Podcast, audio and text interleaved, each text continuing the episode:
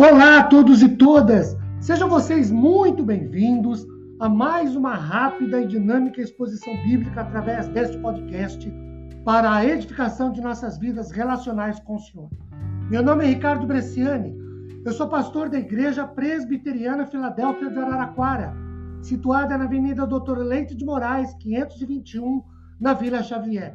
É uma grata realização compartilhar com vocês hoje o texto bíblico de 1 aos Coríntios, capítulo 1, do versículo 18 ao versículo 25.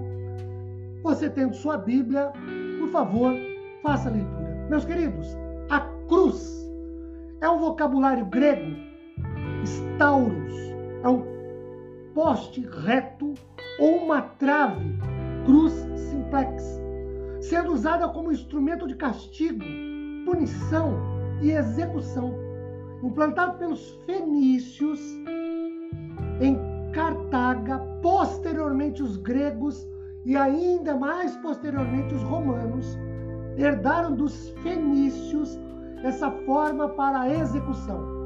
O imperador Constantino, só em 315 depois de Cristo, é que aboliu essa forma de execução. Havia três tipos principais de cruzes usadas na época.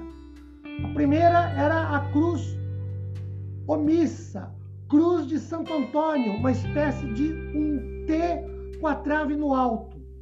Depois, a cruz decussata, que é a cruz de Santo André, que é a cruz em forma de X. E a cruz imissa, que é aquela em que a trave corta uma parte superior. Ah, da trave, do poste que fica uh, no vértice. A horizontal fica quase no meio. Foi nesse tipo de cruz, muito possivelmente, que Jesus tenha sido crucificado. O que pode ser observado o fato de que no topo da cruz, sobre a cabeça de Jesus, puseram uma inscrição que declarava o motivo da sua crucificação. A crucificação era a mais dolorosa das formas de morrer, pois o corpo ficava inteiramente sujeito a tensões, enquanto que mãos e pés, que são massas de nervos e tendões, perderiam pouco sangue. Depois de algum tempo, as artérias da cabeça e do estômago ficavam transbordantes de sangue, causando uma dor de cabeça atordoante e, eventualmente, a febre traumática e até o tétano se manifestavam. A morte era lenta, raramente com menos de 36 horas, chegando às vezes a nove dias.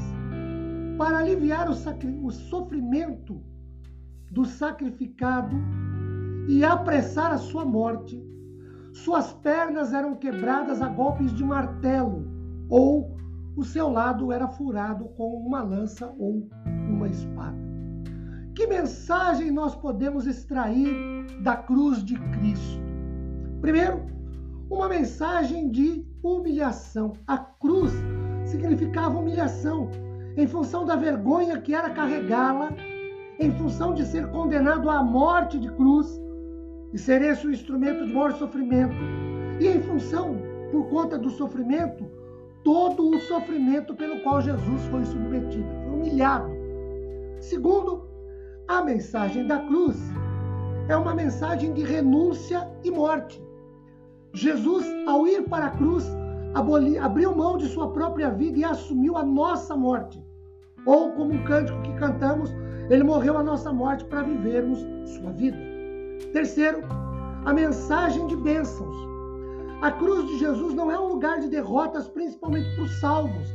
É um lugar de ricas e fantásticas bênçãos. Por exemplo, de acordo com Lucas 23, 34, a cruz é um lugar de bênção do perdão. Quando Jesus diz, Pai, perdoa-lhes porque não sabem o que fazem. De acordo com Lucas 23, 43, a cruz é um lugar de bênção de salvação, consequentemente vida eterna. Quando Jesus diz, para um dos crucificados ao seu lado. Hoje estarás comigo no paraíso. De fato, a cruz era tão importante para a salvação que alguém disse no passado: um Cristo sem uma cruz não salvaria. Ainda A cruz é um lugar de bênção, de substituição. Aquela cruz era nossa, não de Jesus, mas ele assumiu os nossos pecados, assumiu a nossa condenação, ele assumiu o nosso lugar, assumiu a nossa cruz. Quando olhamos para a cruz, devemos ver nela não um Cristo desfigurado, vencido, prostrado, derrotado, mas devemos observar a mensagem que a cruz nos transmite, isto é, uma mensagem de humilhação, de renúncia e morte em favor do outro, de substituição. Aquela cruz era nossa e não de Jesus. Como diz um hino sacro, eu amo a mensagem da cruz. Mensagem de substituição, mensagem de humilhação, mensagem de renúncia e morte em favor dos outros. Que Deus nos abençoe. Amém, queridos.